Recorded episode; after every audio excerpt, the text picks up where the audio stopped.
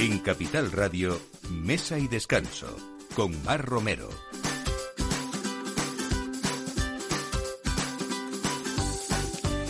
Buenos días. Eh, otra nueva cita con Mesa y Descanso en Capital Radio. Hoy en este domingo de Semana Santa, en el que muchos estarán ya de vuelta y otros espero que, bueno, seguro que se tomarán un día más para evitar ese tráfico horroroso que les espera. Aún así, paciencia, ¿eh? Y vamos a poner la mesa hoy, que ya es la hora. Vamos a tomar el aperitivo Hoy yo creo que vamos incluso a cevichear, ¿eh? vamos a tomar esa cocina viajera y, peruana con un restaurante que cumple cinco años, Oceánica, y que vamos a hablar de platos chispeantes también después de tanto dulce de Semana Santa con Carlos Pérez. Eh, ¿Saben ustedes que Isabel II presumía de haberse comido cinco platos de pollo con arroz azafranado de una sola sentada?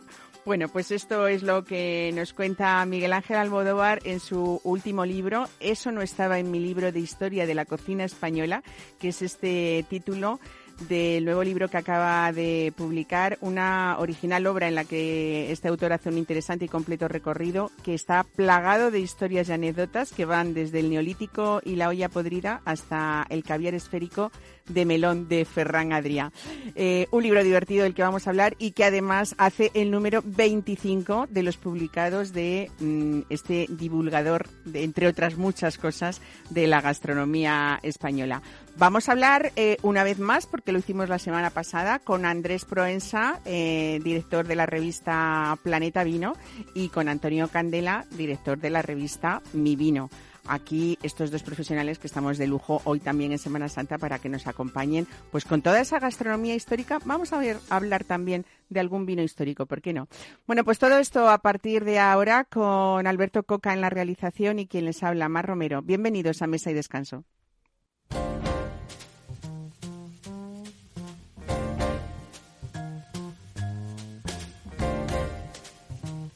Mesa y Descanso, Capital Radio.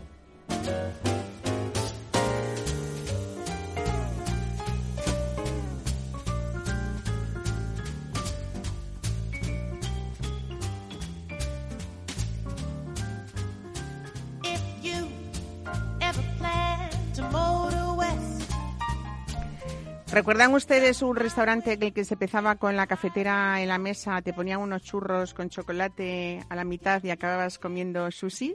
Bueno, pues si no han ido, seguro que han oído hablar sobre todo de esa experiencia transmutadora de comer en Oceánica. Esta es un restaurante madrileño que está semi esquina con, con Velázquez 150.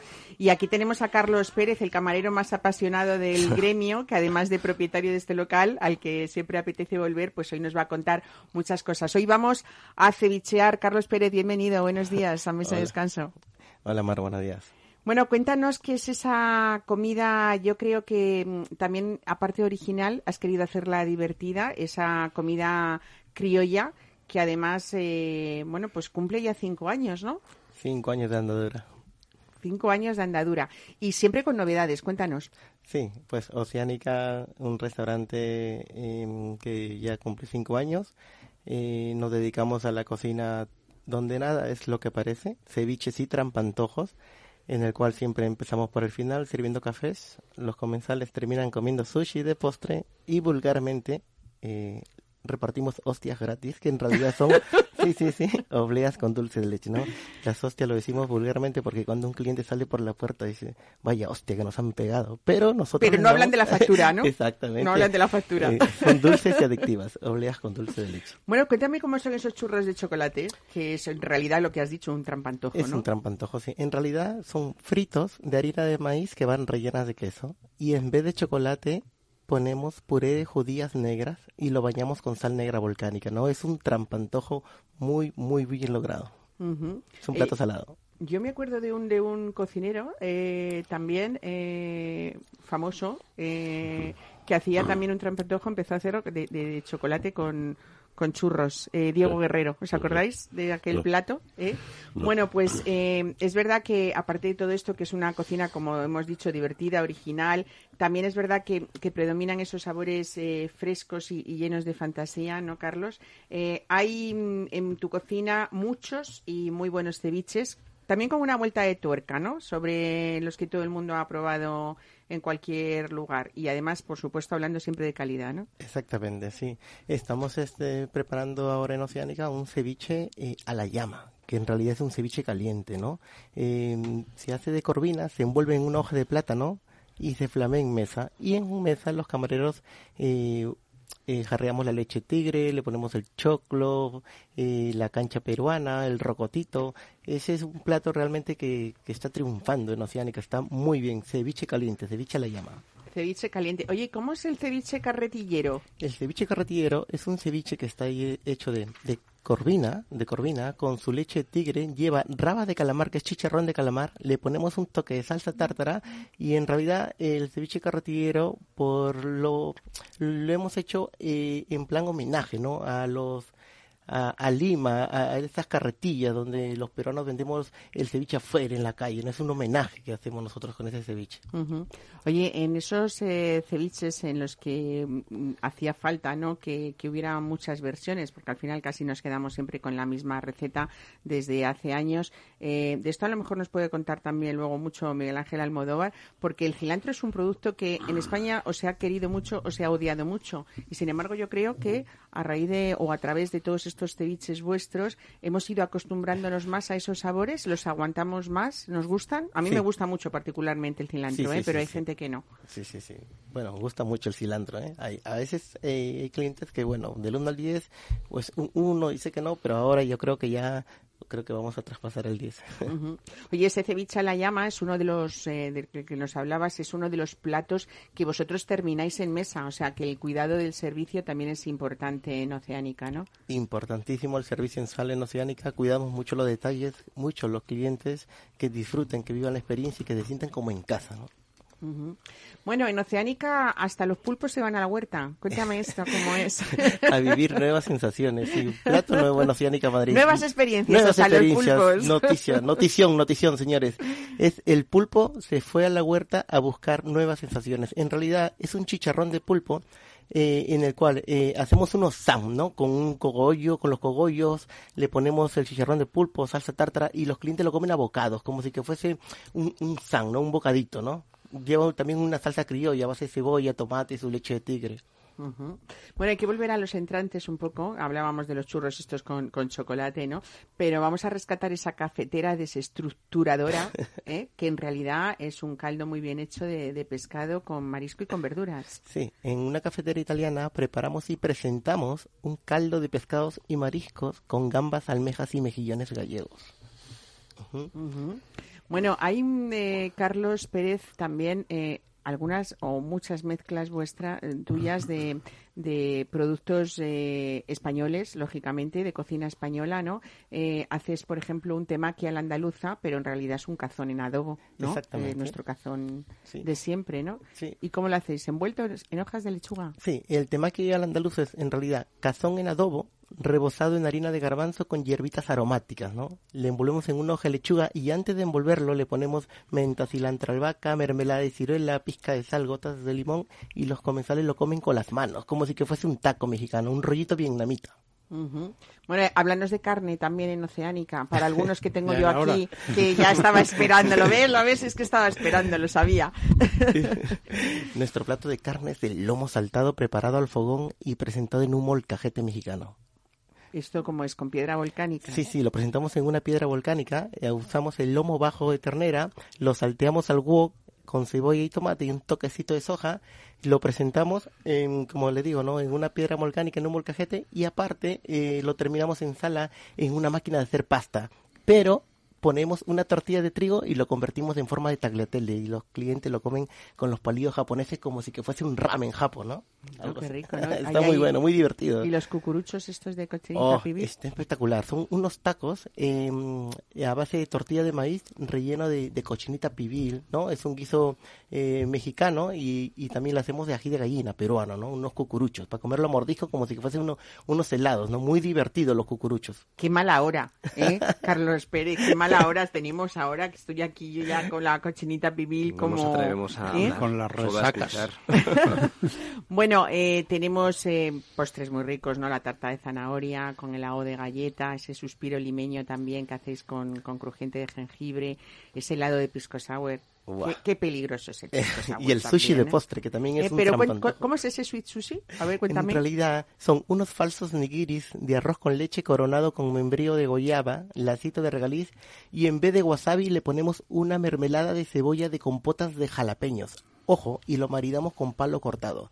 Es un trampantojo espectacular que vale la pena muchísimo probarlo. Oye, El ¿cómo sushi. habéis decidido un palo cortado para, para este...? Eh, Estamos en España, ¿no? Y para mí el mejor vino del mundo es el palo cortado. Ah, mira, Está muy rico para opción, ¿no? maridar y para mezclar, más que todo el picante con el palo cortado. Juega mucho, hay mucho juego ahí. ¿Cómo es la bodega de Oceánica? Bueno, tenemos una bodega muy, muy, muy bien lograda, ¿no? Tenemos buenos blancos, buenos tintos, trabajamos este eh, con, con vinos españoles, ¿no? También hacemos, eh, tenemos algún vino peruano, ¿no? Algún vino peruano, pero eh, sí, tenemos eh, buenos blancos y bueno, bueno, buenos tintos. No, no nos quejamos de nuestra bodega, sí, está muy bien. Buenos Rioja, buenos Rivera, buenos Bodellos, buenos eh, Albariños, eh, un Pinot Noir, o sea, marida muy bien nuestra bodega con Bueno, hablando del camarero más apasionado del gremio, que no lo digo yo, ya te has hecho así un poco. eh, yo imagino que, bueno, pues eso, pues que hay mucho cuidado en la bodega, sobre todo también en esos maridajes. Y yo creo que el proyecto de Oceánica, después de ya cumplir cinco años, me imagino en vuestros primeros momentos haciendo todo esto que acabas de contarnos, de estos contrastes, ¿no? Sobre todo eh, de esas mezclas divertidas eh, y luego, por supuesto, que me imagino que hay mucho protagonismo del sabor, que es lo que vais buscando en todo esto, ¿no? Sí, pues sí, sí, sí, mucho protagonismo al sabor. Intentamos que Oceánica eh, sea un restaurante eh, que la gente eh, se divierta, pruebe, pruebe nuestra cocina y, y aparte, pues la experiencia que damos es una experiencia muy, muy divertida, muy divertida, que vale la pena muchísimo probarlo. Así que les invito a todos ustedes a que. A que Oye, ¿el prueben pisco sour también es el más apasionado del mundo Está o muy no? bien, sí, sí, sí, sí. Empezar con un pisco sour está muy, muy bien. Es, es muy rico. Abre el apetito, sour. Abre el apetito muy bien. Para, para empezar y para terminar. O sea, eh, igual, sirve, sirve para las dos formas. Qué bien. Bueno, no hemos dicho, o sí, no- sí lo hemos dicho, que estamos en, en Antonio Pérez, en la semiesquina de, de Velázquez 150. Eh, es un local muy bonito, muy agradable, muy, muy luminoso, ¿no? Y, y además mm, esa, esa madera con palés ajardinados, todo tonos claros, yo creo que nos predispone un poco a, a esa cocina original y, y divertida también, ¿no? Además, abrís los domingos. Abrimos los domingos, eh, abrimos los domingos en las comidas a partir de las 2 de la tarde, eh, abrimos los domingos en las cenas también y también les comento que los viernes y sábados por la noche Oceánica cuenta con servicio de aparcacoches totalmente gratuito para todos nuestros clientes. Qué bien. Oye, Carlos, y aparte de ese, mm, esa carta y ese precio medio de carta que no, que no es muy elevado, eh, a mí me ha hablado mucho de ese menú del día que dicen que es espectacular por 13 euros, ¿no? El menú del día eh, que hace Oceánica está muy bien. eh, tenemos cuatro primeros, cuatro segundos. eh, postre incluye la primera bebida y, y por 13 euros pues puedes disfrutar de, de una cocina casera muy rica. Qué bien. Pues yo sabes lo que creo, que Isabel II si hubiera conocido y estuviera aquí se habría comido cinco platos de Oceánica seguro, ¿no? Probablemente. o más.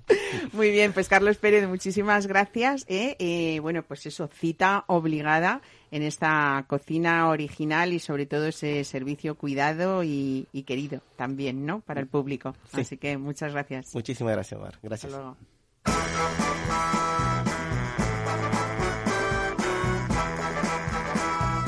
Mesa y descanso.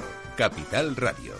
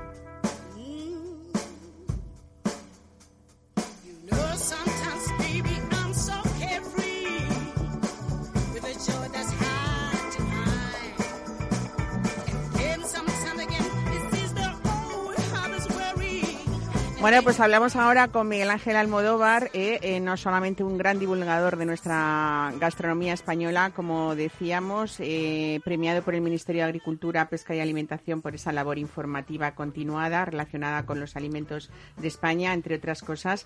Autor de ya con este 25 libros. Y, y, bueno, yo creo que es que es un libro que a ustedes desde luego les va a sorprender porque nos va a desvelar muchas cosas y como dice bien su título es eh, esto no estaba en mi libro de historia de la cocina española. Miguel Ángel, yo cuando leo que España es el único país que puede presumir de haber tenido un perro grumet, yo ya, es que ahí ya empiezo a querer Bueno, eh, abrir una- las páginas de este libro. Es una, es una anécdota eh, que mientras no se vea lo contrario, mientras alguien no lo pruebe en contrario, aquí en Madrid tuvimos un perro de nombre Paco, era original de... eh, bueno, de cerca de Chinchón, eh, llegó aquí a un señorito calavera de los que circulaban por Madrid, el marqués de Borgara ya le hizo gracia y entonces le invitó al famoso bistec de Fornos, que era uno de los grandes lujos de la época.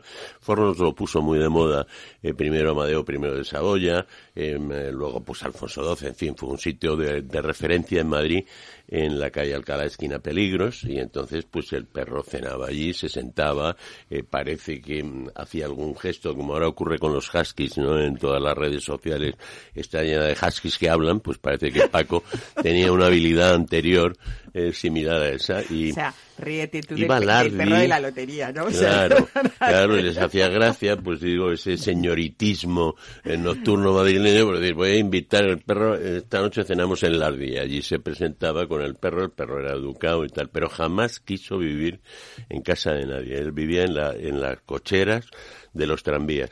Era un perro Marqués independiente. de Bogaraya intentó llevarlo a su casa. Bueno, es más, cuando murió Alfonso XII, le mandó un telegrama de condolencia y pésame. Murió de una manera trágica, que no viene a cuento, pues en la Plaza de Toros de Madrid, entonces, situada en eso que llaman ahora Vicin Center o no sé cómo, eh, Plaza de Felipe II, para entendernos. Y, en fin, allí murió pues un accidente. Oye, yo, eh, 25 libros, que sé que en esa trayectoria hay mucho, por supuesto, de, de conocimiento, de estudio, pero a mí a veces me sigue sorprendiendo ese poder que tienes de investigación para contar todas esas, esas anécdotas que al final es lo que un poco despierta pues ese interés de, de la gente en, en- en leer tu libro. Mucho eh, de esa historia, sobre todo si hablamos de, de gastronomía, de cocinas cristianas, judías, musulmanas, que también es lo que vamos a encontrar aquí, pero luego esos detalles eh, que me encanta, mm, creo que deben de tener mucho tiempo de, de investigación, aparte de ese bagaje tuyo ya, ¿no? Yo soy un ávido lector y realmente si he escrito tanto es porque me, me gusta leer muchísimo y entonces pues no leo cosas curiosas y las voy transponiendo para, digamos, dar, dar testigo. A veces leer un libro, un libro como este, si ves la bibliografía, pues es leer de una tacada 75 libros en los que yo he destacado lo que me parecía más jugoso, más empático, más anecdótico, ¿no? De ahí que surjan pues muchísimas anécdotas. Es curioso porque a veces en Wikipedia pues yo me veo citado, concretamente, fíjate, a propósito de Fornos, Amadeo I de Saboya, pues como sabéis, pues es un rey metido un poco con calzador por, por voluntad de Prin y entonces llega un momento que no puede soportar y llega, él, él ha pedido la comida en Fornos y llega su edecán, eh, Falconetti creo que se llamaba, y le dice mm, eh, eh, que en, en el Congreso están montando y mm, ya se están dando vivas a la República, así, pues muy bien. No me traiga la comida, tráigame una copita de grapa, se toma la copita de grapa, se va a Palacio, le dice a su señora, había los niños que nos vamos de este país, que aquí ya no hay nada que hacer. Y fue así realmente. Entonces aparece esa cita de la grapa que yo encuentro, pues en un relato, porque muchas veces las fuentes no están, digamos, en, en- en libros académicos, sino, imagínate todo lo que sabemos, Claro. todo lo que sabemos por Galdós, todo lo que sabemos por Emilia Pardo Bazán. Eh, yo no he leído cosas tan interesantes sobre las ventas del Espíritu Santo en Madrid, eh, más que a partir de doña Emilia, de sus amores, en fin, aquellos Bueno, ahora que hemos calurosos celebrado su centenario, ¿no? Cómo Claro. nos hemos encon- en- Claro. eh, encontrado con muchas cosas, ¿no? Y cómo nos, en- nos hemos enterado también de... Ella en la cocina antigua, que se publica en 1913, ya dice en su prólogo que la gastronomía es una parte esencial de la cultura, que hasta ese momento nos ha dicho, sin, sin eh, conocer la gastronomía, no sabríamos de dónde veníamos. Hay cosas que nos identifican. Tenemos una cocina de ajo porque nos romanizaron unas, eh, unas legiones que venían de Egipto, de un país cálido y muy seco, donde el ajo era absolutamente la vida. Tenemos eso que Julio Camba decía que nuestra cocina son ajos y prejuicios religiosos. Gracias a los prejuicios religiosos tenemos cerca de 200, 212 recetas de bacalao se censaron en un libro. Fíjate, acabamos de terminar la Semana Santa ¿eh? Exactamente. y es siempre pues, cuando ¿qué nos sería- acordamos sería? de ella. Bueno, pues ¿qué es la Semana Santa? Pues un prejuicio religioso, precisamente en una religión que no tiene ninguna prohibición, lo mismo que se lo tiene el Islam, algunas, y no digamos ya el judaísmo, que es una complicación, animales de pezuña no hendida. Bueno, eh, saber qué se puede comer para los judíos es muy complicado. Oye, hay algunas veces que supongo que no te imaginas al lector ya muerto de la risa, porque yo estoy leyendo cosas aquí. O sea, decir, por ejemplo, eh, no sé, que en el segundo viaje de Colón a las, Indi- a las Sí. Indias Occidentales, eh, la marinería suya comió tres manatíes, vacas marinas, creyendo que eran sirenas poco agraciadas. O sea, quererse comer las sirenas No, ya no. es un ejemplo ya esto, de... esto te de, da am- idea del hambre atroz que tenían en aquel viaje que y se dijeron, comen- esta, esta gorda y fea me se- la como, ¿no? Eso es, esta gorda y fea, pero convencidos de que se comían una sirena. Hablando de las hostias de- del compañero, uno de los grandes dramas eh, que se les presenta a los conquistadores en América es que no consiguen adaptar el trigo, no consiguen adaptar algo con el que hacer una hostia, una sagrada forma que sea, que tenga una estructura rígida. Entonces lo hacen de pan de cazabi y llega el momento de darle la comunión y mm, la hostia bueno, se, se reblandece y se me va. Lo cual es, es el cuerpo de Cristo, es un drama de unas proporciones incalculables, ¿no? Para los religiosos que fueron a América. De manera que mm, hasta las hostias se vieron afectadas por los productos, digamos, de la conquista. Oye, ¿cómo influyen hasta las políticas di- diferentes, ¿no? En la gastronomía. Todo, por supuesto, podemos sacarle Mm. Sí. mm, eh, cada, cada, cada retazo de donde sea, ¿no?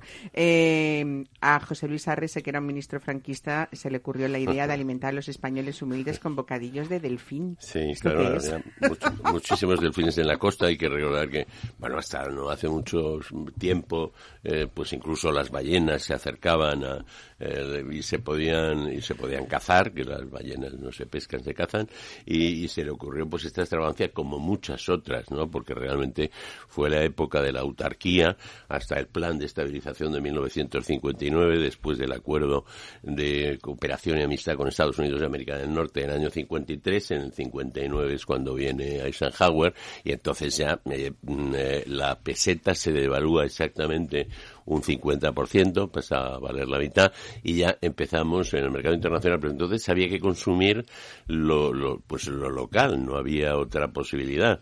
Eso dio lugar pues al fenómeno tan triste del extraperlo durante años, las, castillas, las cartillas de racionamiento que estuvieron vigentes hasta 1950, la del tabaco hasta el 53, eh, se alargó un poquito más y entonces todo eso pues hacía que se inventaran cosas, pues en fin, los coches de gasógeno, en fin, mm, eh, cosas verdaderamente mm, absurdas que era mucho más lo que llevaba hasta atrás del gasógeno que el coche, si habéis visto esas imágenes, ¿no? Y es verdad Y entonces que- a Rese se le ocurrió que, ¿por qué no?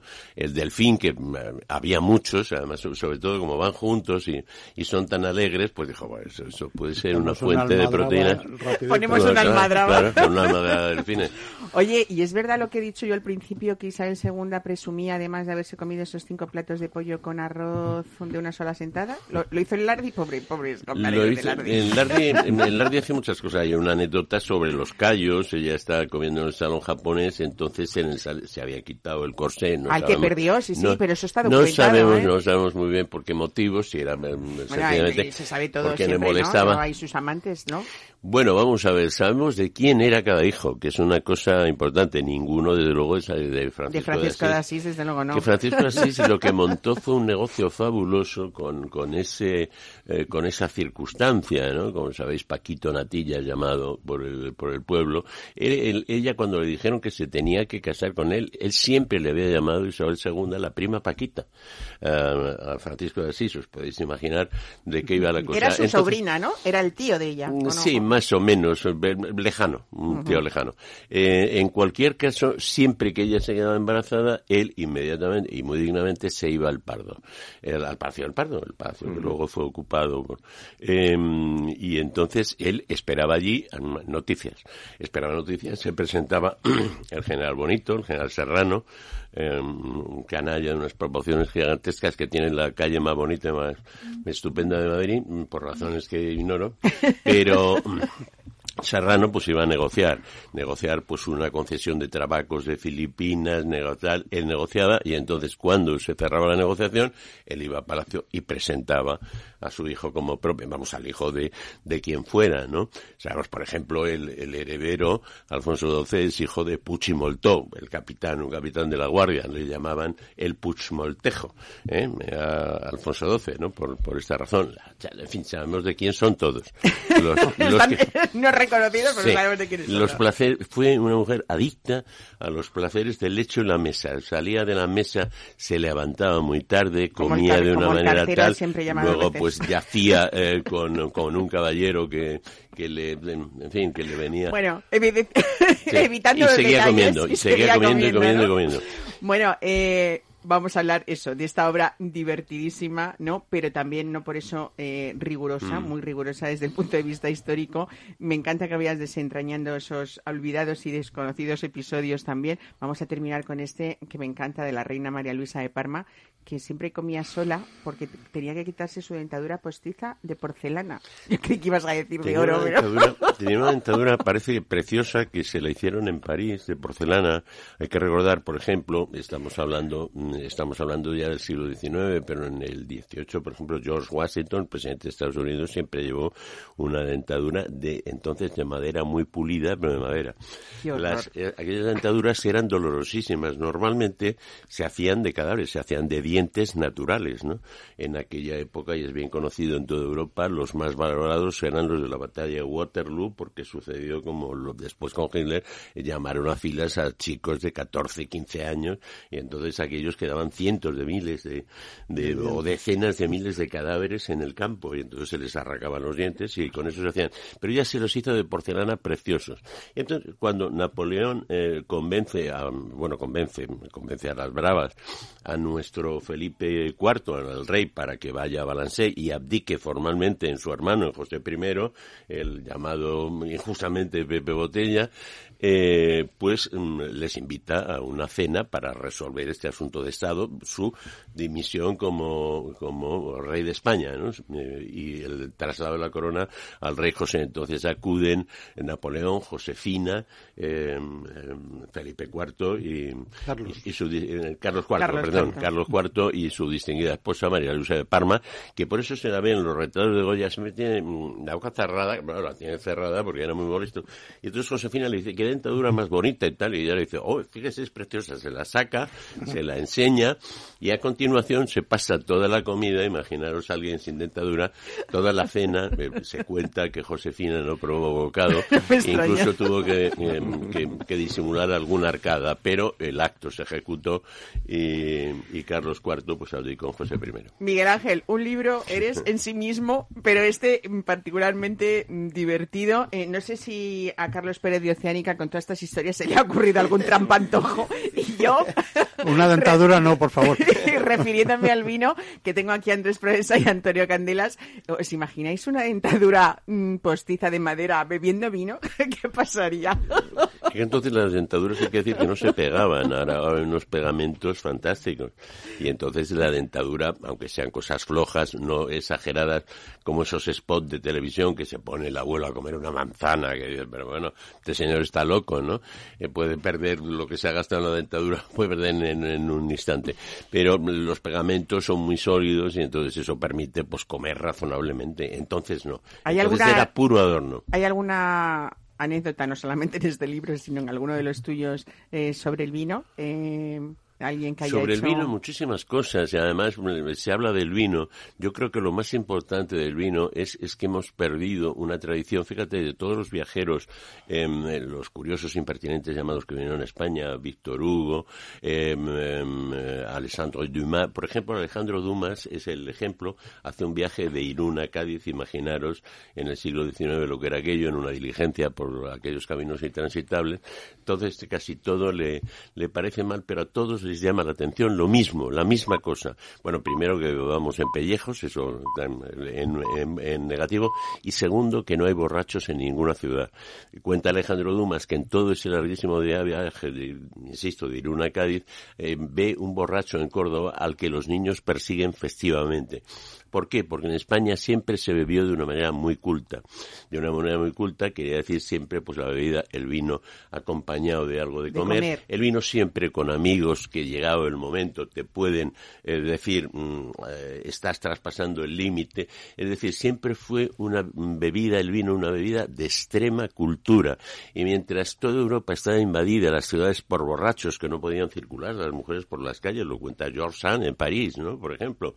Em, en España no había ningún problema, y no había ningún problema porque siempre se bebió de una manera muy culta. El haber dejado el vino, porque hemos pasado, vosotros lo sabéis muchísimo mejor, de, de cantidades de mi infancia, de 50, 60 litros persona año, pues a, a 11 o 12, aunque ahora parece que ha subido, en fin. Es decir, todo eso lo que implicaba era una, una forma muy social, muy cultural de, de beber que no existía en el resto de Europa. Siempre se ha dicho de los irlandeses que no tienen el verbo go to drink, sino go to drunk. O sea, nunca, nunca van a, a beber, van directamente a emborracharse. Esto, desgraciadamente, creo que ha sido un paso atrás en nuestra cultura y, sobre todo, en la cultura de los jóvenes. Gracias a personas como las que tenemos, a Provenza y otras, eh, otros apóstoles, eh, parece que se está volviendo a algo que me parece esencial en la cultura española. Pues vamos a por estos apóstoles y aprender de ellos siempre y sobre todo eso de una manera eh, amena, eh, asequible y responsable, que es al final lo que trata o de lo que se trata en el mundo del vino. Muchas gracias.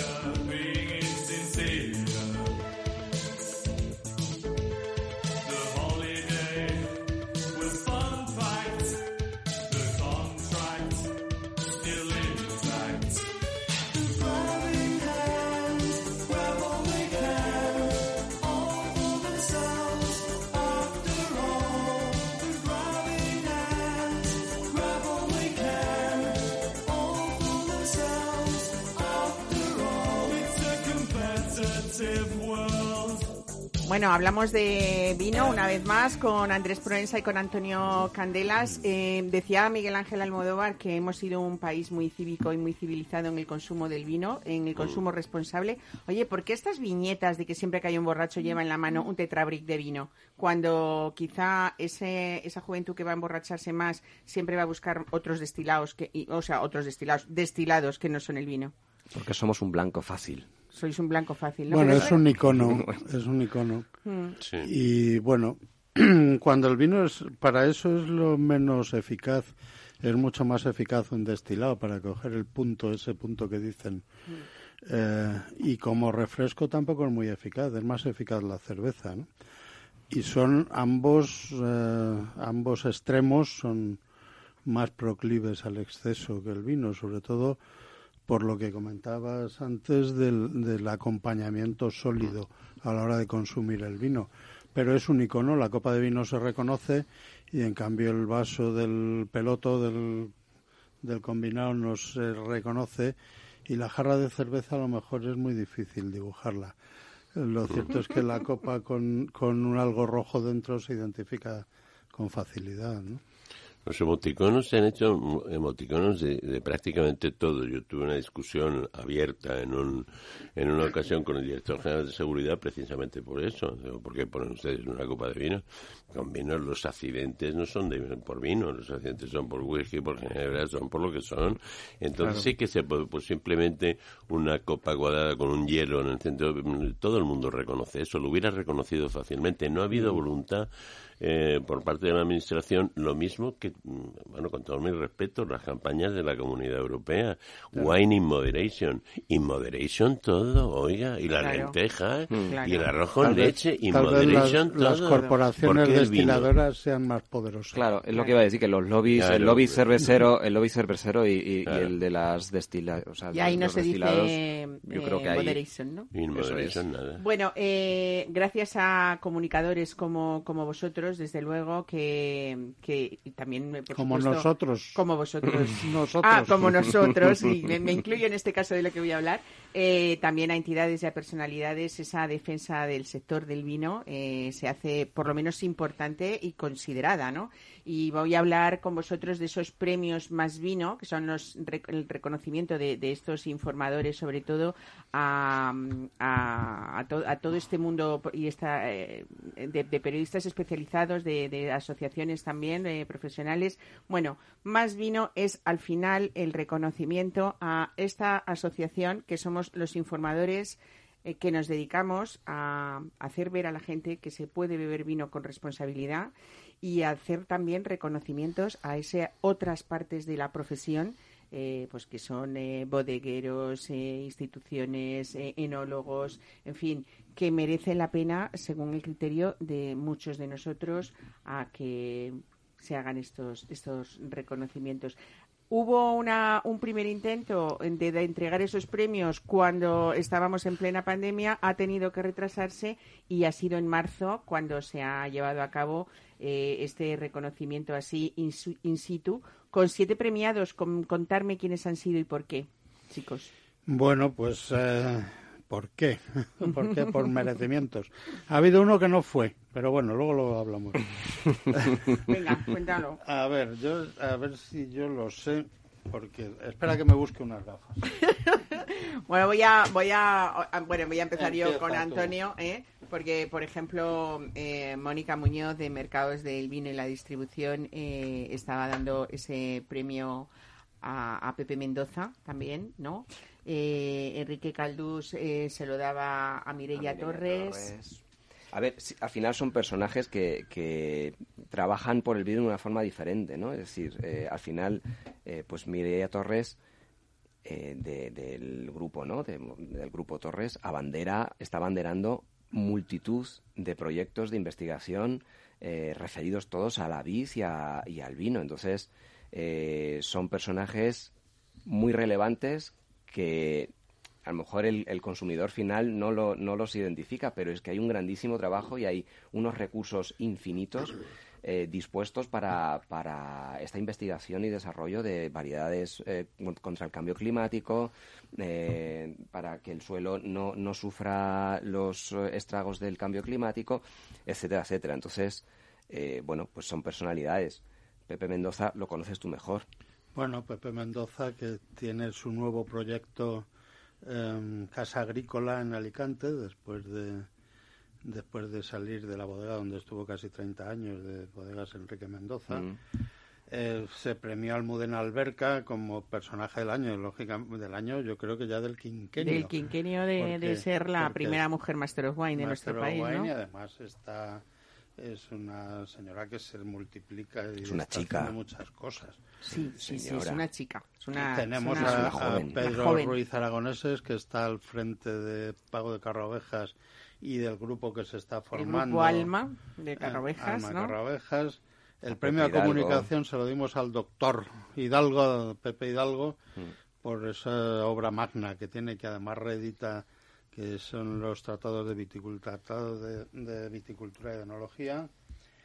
se dio al- a la iniciativa de las catas del barrio de la estación de Aro como iniciativa Qué bonito, poderosa que reúne a mucha iniciativa gente. enoturística para Y poder como verso libre a Raúl Pérez, que es enólogo berciano, y desde luego si hay un verso libre en el vino nuestro es el Es de- él, ¿no?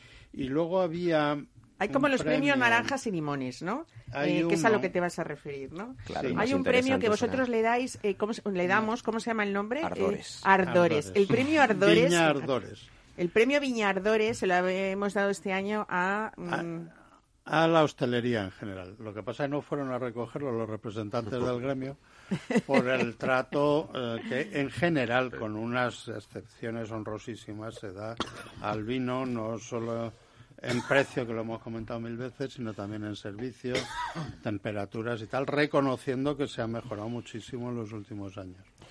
Pues no fueron deportivos y no vinieron a por él. bueno, eh, a veces Entonces, reconocer los hay errores, que ¿no? decir que los premios los damos eh, por voto directo de cada uno de los asociados de, de Más Vino.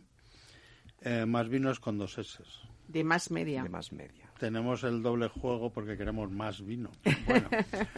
Y eh, bueno, pues es por voto. Hay una primera tanda donde cada uno de los miembros de la asociación proponen sus candidatos y lo razonan.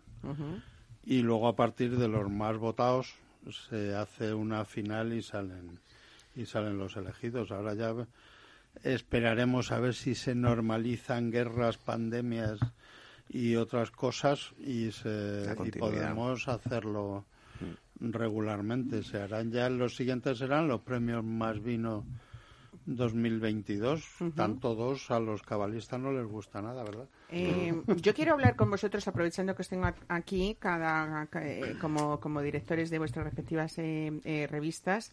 Eh, esto de lo más vino como más media me lleva a, a querer comentar con vosotros un poco que también la idea no solamente era dar estos premios, sino la defensa un poco de ese profesional formado mínimamente para poder hacer un comentario de un vino o para hacer una publicación sobre un vino. Porque con este tema, con todos mis respetos, de redes sociales, eh, bloggers hay de todo tipo, documentados y no documentados, pero en este caso es una, defensa ante ese blogger indocumentado, ¿no? Que habla de vino como el que habla. A veces es muy fácil hablar, hablar de que este arroz, con todos mis respetos también para esos cocineros y esas grandes cocinas eh, bien hechas, aunque sean sencillas, ¿no? Pero y honra- sobre todo honradas. eh, pero la gente tiene como eh, más facilidad para hablar de o criticar un arroz o un huevo frito. Sin embargo, yo pienso que el vino sí que necesita una formación para poderla decir y esas alegrías a veces hay que evitarlas, ¿no? Bueno, es que el, el vino al final es una bebida que es verdad que ahora se ha, se ha bajado mucho el consumo y, y está como un poco alejado de lo que es el pueblo, pero al estar tan vinculado y tan arraigado en nuestra, so- haber estado tan arraigado en nuestra sociedad, eh, tenemos la tentación de, de- de, bueno, pues de formar un criterio sin ningún tipo de formación. Entonces, eh, es necesario, es urgente que los que nos dedicamos a, a, mm, difundir la cultura del vino seamos rigurosos. Fíjate, yo creo que en general hay una muy buena preparación entre los comunicadores del vino, por lo menos los de nuestra banda. Eh, y es más fácil, de alguna manera, la crítica de vino porque eso es comprobable, ¿no? Entonces estamos más expuestos.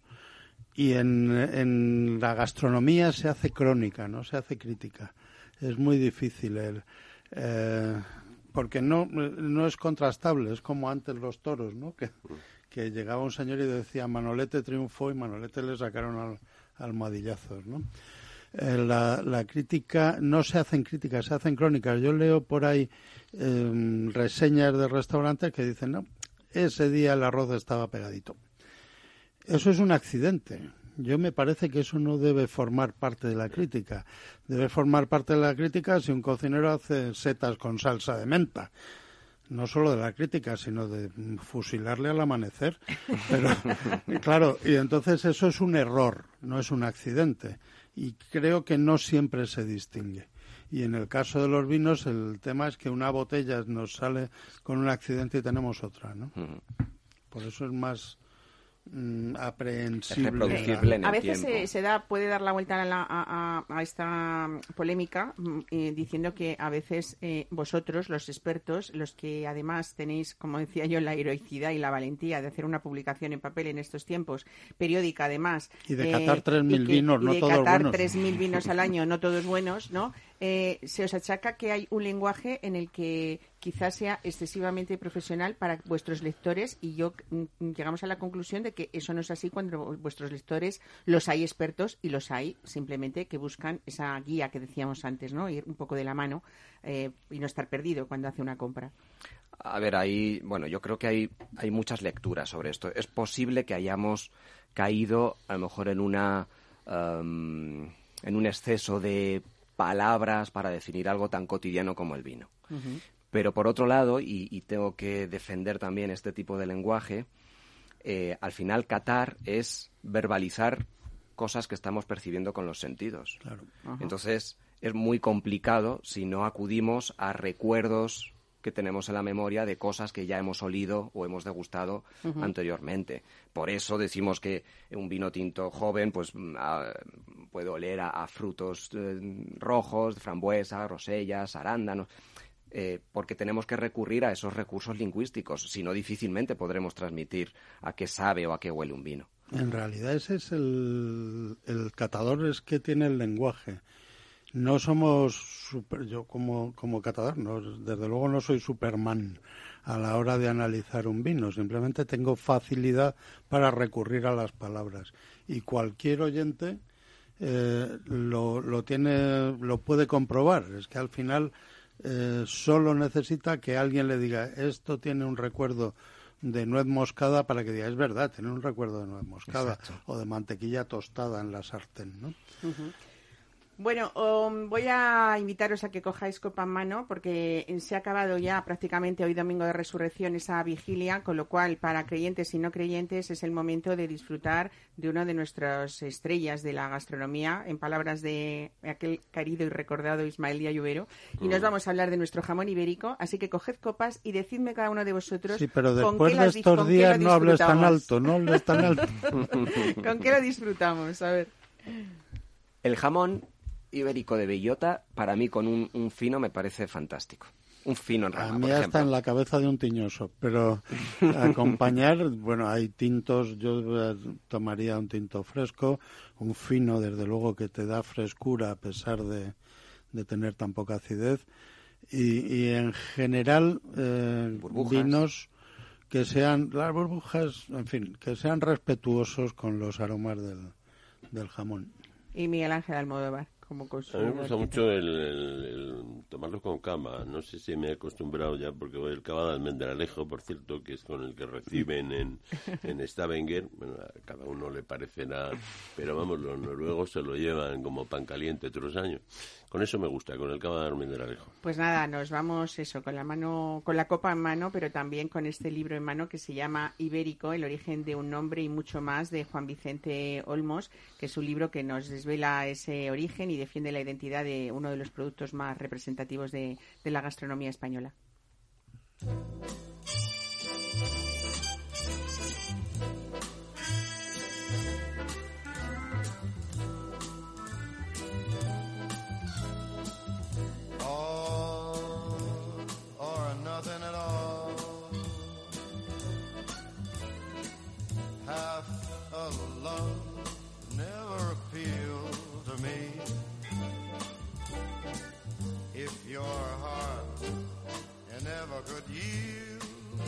Juan Vicente Olmos, veterinario de formación, licenciado en, bromatolo- en bromatología, empresario y miembro de la cuarta generación de maestros jamoneros de Montenevado, es uno de los mayores especialistas del jamón curado y sus productos los exportan desde España a los cuatro confines del mundo. Juan Vicente Olmos, buenos días, bienvenido a Mesa y Descanso. Hola, buenos días, Mar. Bueno, hay en tu vida una obsesión por la calidad y esto te llevó a encontrar y a salvar de la extinción también, vamos a decirlo, aparte de otras publicaciones que has hecho anteriormente a este libro, eh, como el Atlas de Anatomía del Jamón Serrano. Decía que te ha ayudado a encontrar y a salvar de la extinción al cerdo mangalica, que es pariente de nuestro ibérico, y por ello además fuiste condecorado por el gobierno húngaro con la Cruz del Mérito en grado de comandante en abril de 2016. Así es, así es. Fue ¿Y qué- Bastante emotivo, sí. Después de 25 años de, de esfuerzo allí en, en Hungría, pues el Estado húngaro nos reconoció esa labor que creo que es tan importante no solo para Hungría principalmente, pero creo que para todo el mundo de- del jamón y del porcino. Juan Vicente, se ha llegado, se ha llegado a decir incluso que, que, que hay consumidores que cuando les pones un, un plato de cerdo mangalica les es incluso a veces difícil de, de diferenciarlo de un, de, de un jamón ibérico. ¿Puede ser esto verdad?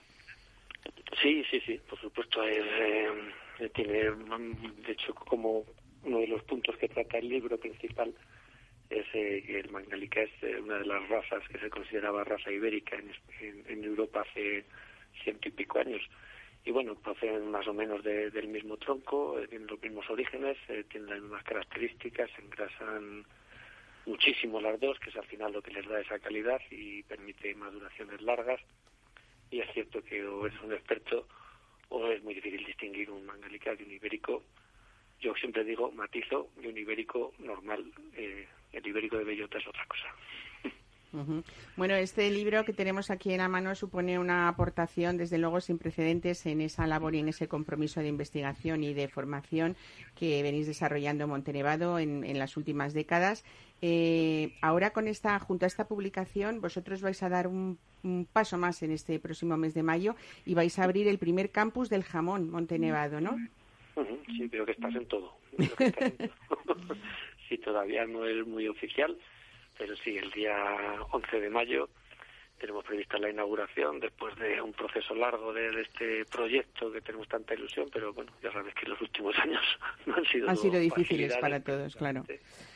Entonces, sí, en, en el 11 de mayo inauguramos el campus del jamón Montenevado, en el que nuestra nuestra ilusión es, pues eso, difundir y promo- promover el conocimiento, bueno, no solo el conocimiento, también el amor por el jamón, y no solo por el jamón, sino también por, por su cultura, que creemos que es tan importante como el producto en sí. Decíamos que es una de las joyas indudables de, y además irrepetibles eh, con, pues, pues de, de nuestra gastronomía eh, española o ibérica.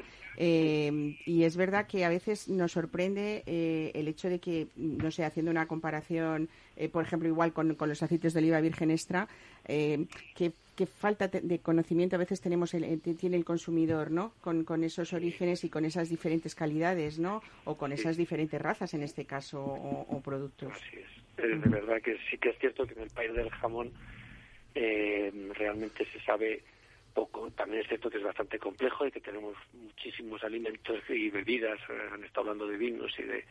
eh, tenemos una, una variedad extraordinaria y es difícil saber de todo.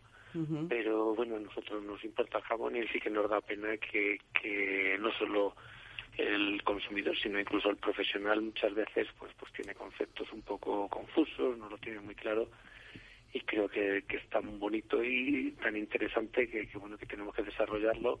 Los de los vinos nos llevan bastantes eh, años, eh, han avanzado mucho más que nosotros, tienen más desarrollada la terminología, la, el lenguaje específico y todo y creo que bueno que es nuestra ilusión el llegar a, a conseguir que, que los especialistas y que cuando vayas a un sitio a degustar un gran jamón como nos gustamos la mayor parte de las veces pues que alguien te pueda explicar realmente qué es lo que estás tomando qué, qué, qué producto qué curación tiene qué, qué raza qué genética de qué de qué campaña de montanera eh, procede y qué características de esa campaña lo hacen tan especial. Juan Vicente, decimos eh, que esta obra es desconocida porque por primera vez eh, eh, pues una visión completa de esta evolución de la raza ibérica también a través de muchos siglos, pero también es fascinante, hablábamos antes de lo interesante que es tener un libro delante que también tenga anécdotas, ¿no? Y que nos enganche en la lectura y desvelas hechos como por ejemplo que fue un francés que le dio el nombre ibérico a la que finalmente se ha convertido en la raza más famosa de España, ¿no? Eso es, eh, realmente hay, hombre, es un libro que, que tiene bastante de investigación, con lo cual siempre eso le hace un poquito, bueno, no, no es por no vender el libro, pero le hace un poquito más más difícil. eh, Hombre, es rigurosa, ¿no? La, la, la información claro. y por lo tanto Claro, hay tiene que basarse ser alguien que en tenga bastante interés en ello, ¿no? cientos de publicaciones que se analizan ahí, cientos de documentos antiguos, entonces hay momentos poquito más áridos, pero hay, mm, sin embargo, hay capítulos que yo creo que son apasionantes, como el capítulo de la montanera, desde los orígenes de la montanera en toda Europa, eh, la pervivencia solo aquí en España, como ya hace casi 3.000 años hablaban de que en, en Iberia había tantísimas bellotas que hasta los atunes engordaban con las bellotas que había en España. Fíjate, Bueno, fíjate, al fin y al cabo, ¿no? Hasta los andares en los dos animales, tanto el atún como, como el cerdo. Oye, y del corte también, ¿no? Porque qué importante es no, no estropear pues una joya como puede ser, eh, pues eso, un jamón ibérico bueno, ¿no? Sí, sí, sí, sí, es fundamental no solo el corte, también el emplatado, el, el tiempo de, de- de corte y en la presentación. Hay veces que, que nos acostumbramos a, no, corto un plato y luego esta noche, no, no, no, eso no puede ser. El jamón hay que cortarlo y consumirlo en, en menos de media hora, que si no se oxida y, y pierde calidad. Es fundamental. El corte mm, puede resalzar o puede cargarse un, un producto que nos ha costado años, años conseguir. Y Muy muchos dineros comprarlo. Eso es, eso es. Pero luego hay que contarlo también, es el- el- hablando del lenguaje, porque al final cuando dices a alguien, mira cómo se tiene el aroma de las bellotas, te miran raro, dice, ¿cuántas bellotas comes tú? Le dices, bueno, pues mira, es que recuerda almendra cruda y ya lo entienden. Muy bien. Pues Juan Vicente Olmos, eh, mm, felicidades por esta obra que desvela no solamente el origen, pero también que defiende la identidad, como decimos, de un producto tan nuestro, ¿no? Así que muchísimas gracias y, y felicidades por esa obra. Buen fin de semana. Gracias. Hasta luego.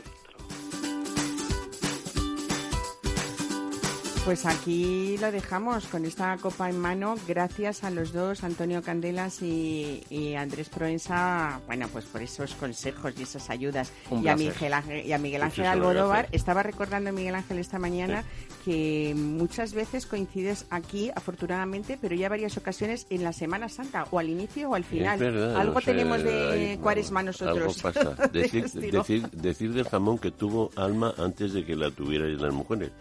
Las mujeres tenéis alma desde el concilio de Trento a mitad del siglo XVI y ya Benito Ares Montano en la Sierra de Aracena dijo que el jamón tenía alma, de manera que sois posteriores. posteriores al cerdo ibérico. Pues nada, en los privilegios.